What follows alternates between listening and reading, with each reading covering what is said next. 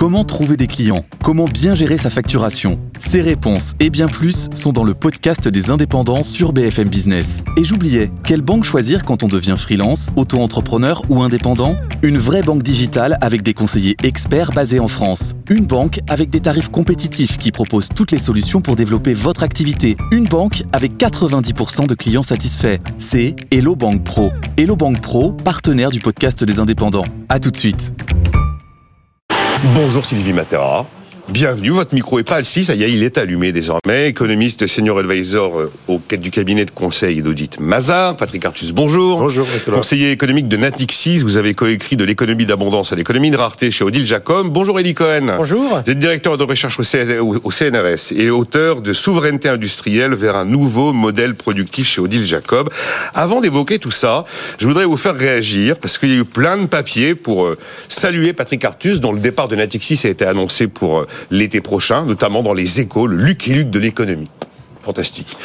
et c'est une idée d'un de mes confrères. Et alors, il y a eu une chronique d'Olivier Passé sur Xerfi Canal, euh, très élogieuse sur euh, les économistes français, ces inductifs capables d'ajouter une couche d'intelligence incomparable aux chiffres et aux faits, d'une profondeur historique, riche d'une expérience longue, douée d'une sérendipité sans pareil. Ils sortent peu à peu, sans relève. Sont cités Patrick Artus et Lee Cohen notamment. Vous avez le sentiment d'être les derniers des Mohicans d'une génération qui n'a pas su se renouveler? Franchement ça m'intéresse de vous entendre. Oh, de mots, mais... Euh. Non, la, réponse est non. Il y a plein de jeunes économistes extrêmement brillants. Enfin, euh, regardez, le, prix du jeune économiste euh, donné par le, Cercle des économistes. On, on, a des jeunes économistes de moins de 40 ans extrêmement brillants plutôt académique. Je crois que c'est la, chronique d'Olivier Passé regrettait le faible nombre d'économistes qui soient pas que académiques, qui viennent devant les médias, qui soient mis, oui, mais qui soient mis académiques, mis euh, avec un pied en entreprise, quoi, quelle que soit la nature de l'entreprise. Mais euh, mais voilà, euh, je, crois quand même qu'il y a des qu'il y a des jeunes. Il, va falloir il va falloir peut-être renouveler les, les, économistes de banque parce que les, dans, dans, la finance, il y a des économistes très bons dans l'assurance, dans l'asset management, mais les économistes de banque sont en, général effectivement euh, plus vieux et, il y a moins de, moins de, de, renouvellement.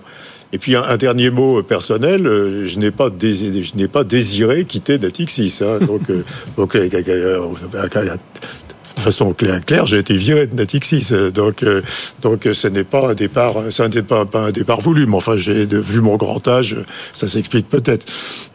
C'est utile d'avoir des économistes qui viennent devant les médias, Eli Cohen. Je vous connais depuis que je fais ce métier. Ça a démarré à Radio Classique dans les années 90.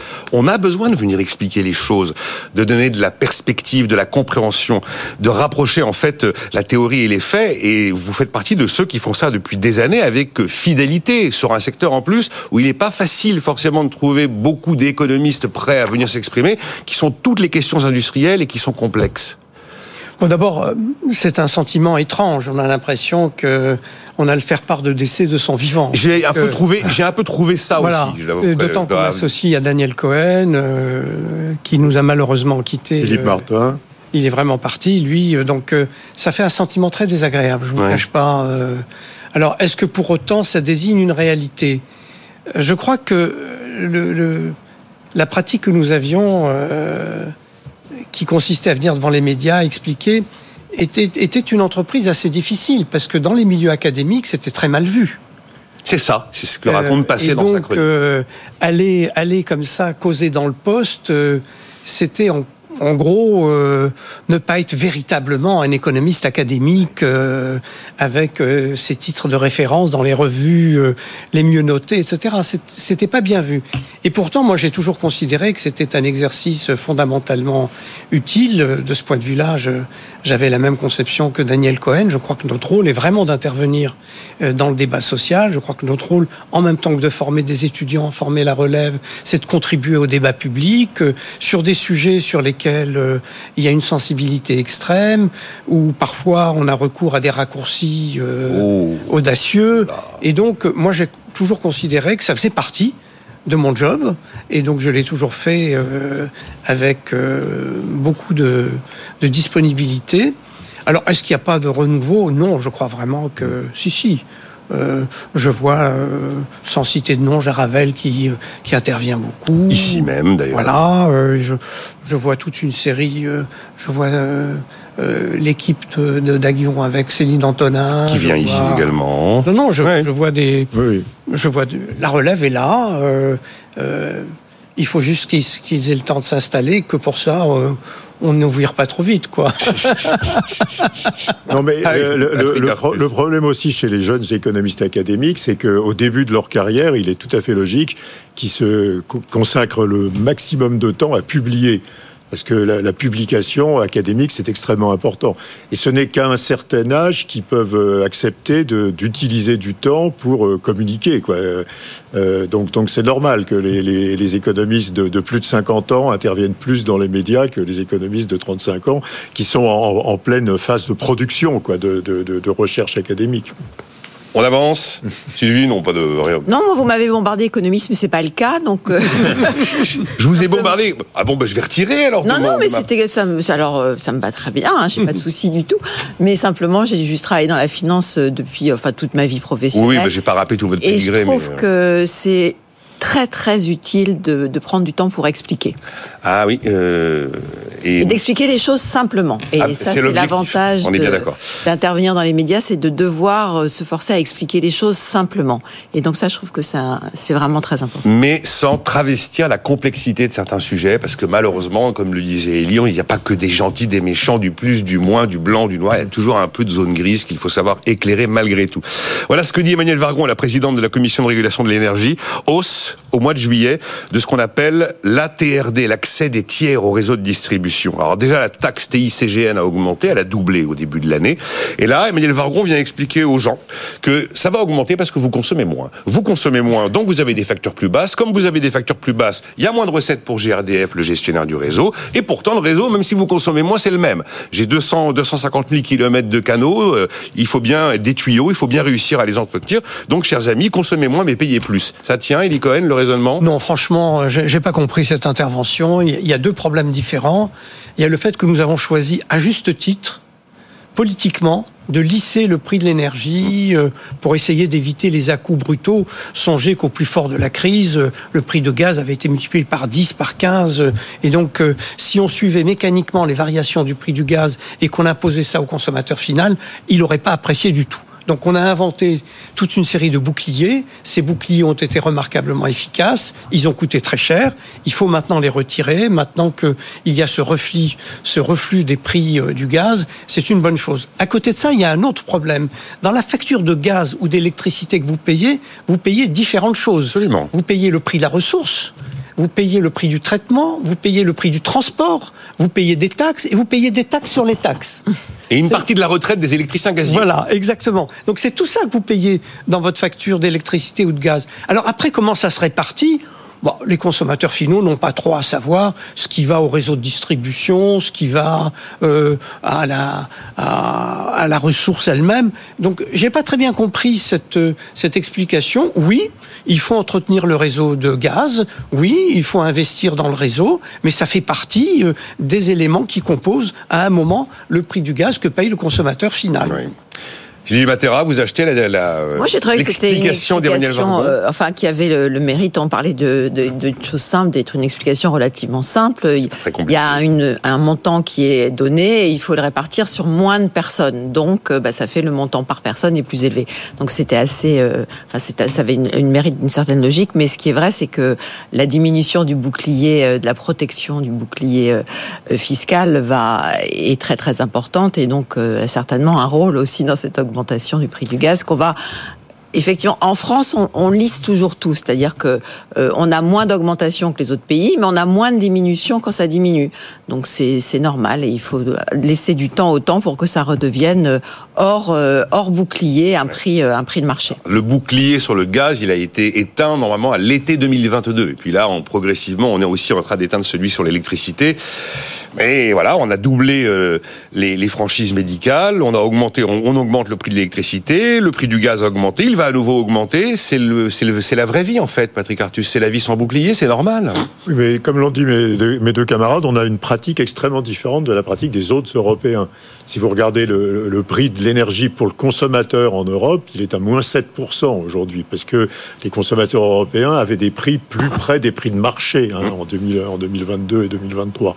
Euh, en France, on a toujours une croissance assez forte du, du, prix de, de l'énergie pour le consommateur. C'est ce que disait Sylvie, on, lisse, mais... Euh, oui, mais on, on mais euh, en, plus, l'explication, comme a dit Elie, l'explication, c'est très minoritairement cette, cette, baisse de, de, consommation de gaz et très majoritairement la disparition de tous les boucliers. Ouais. L'ensemble des boucliers énergiques coûtait plus de 40 milliards d'euros l'année dernière. Et, c'était la, la, même somme il y, a, il y a deux ans. Donc, donc effectivement, il y a une contrainte budgétaire aussi qui s'introduit. Euh, on va avoir 4,5% de PIB de déficit mm. public. On a une cible de, 것을 euh, en 2027 de, 2,7%, 2,8% de déficit public.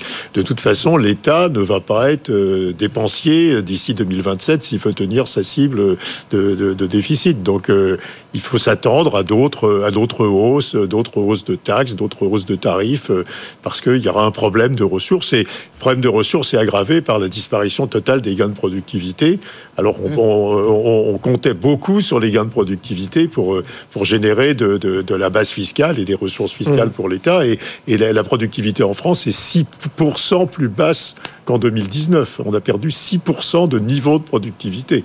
Donc ça, c'est un choc extraordinaire qu'on va, qu'on va retrouver dans toutes les pressions fiscales euh, pour, pour, pour, pour, que ce choc de, négatif de productivité soit compensé au niveau du, du déficit budgétaire. Oui, allez-y, Sylvie. Non, cette contrainte fiscale, elle est très très importante. La contrainte fiscale euh, pour l'État de pouvoir baisser les, les, dépenses publiques. Donc effectivement, vous avez mentionné 2027, mm. mais il y a des échéances. On ne va pas attendre 2027. Mm. Il y a voir que notamment les agences de notation reviennent au printemps et que ça, c'est un critère fondamental pour elles. Voir est-ce que la France a engagé une démarche visant à sortir justement de tous ces mécanismes de protection. Et Mais d'autres euh, hausses des prix de l'énergie sont déjà programmées pour 2025. Tout à hein. fait. C'est déjà dans le tuyau. Ah ben on sait que oui, la, suite de la remise à niveau de la taxe, notamment la TICPE, cette fois-ci sur mm. l'électricité, c'est février 2025. Hein. Mm. Le gouvernement s'est engagé à ne pas le faire au mois d'août, alors qu'en théorie, il y a deux dates d'actualisation, février et août, mais en tout cas, pour février, pour février 2025, ça c'est absolument évident. Ben, c'est le juste, ça s'appelle le juste prix. Voilà. Mm.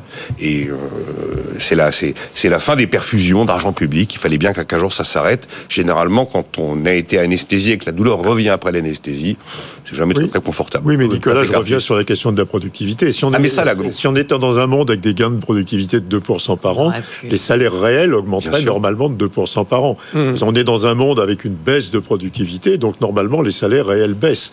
Et donc on va aggraver cette pression fiscale dans un moment où le, pouvoir d'achat des salariés est en baisse. Quoi. Et ça, et ça le, évidemment, il, faut il fallait lisser le choc, mais le problème, c'est qu'on ne récupère pas euh, de, la croissance euh, en, sortie de cette période de choc. Il n'y a pas de solution pour la productivité. Non. Enfin, de solution. Ah, il n'y a pas de solution. La montée en compétences générales, bien sûr, toute ferme. Ou alors l'intelligence artificielle. mais en tout cas, il n'y a pas de solution. Il n'y a pas de possibilité d'arriver avec sa petite son sa mesure politique qui ferait que la productivité retrouverait une, une dynamique positive alors qu'effectivement on est 5 6 points hein, euh, en, dessous de, en, dessous. de 2019. J'évoquais la crise agricole dans les différents sujets que je vous ai envoyés cette nuit par SMS, et vous me dites, euh, Eli Cohen, il y a, et c'est vrai que c'est un mot qu'on a entendu énormément, le mot souveraineté, et on l'entend systématiquement le mot, le mot souveraineté. Vous vouliez nous en parler, alors je vous laisse. Oui, mais c'est très frappant.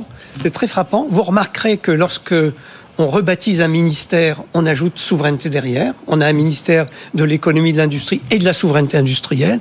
On a un ministère de l'agriculture et de la souveraineté alimentaire.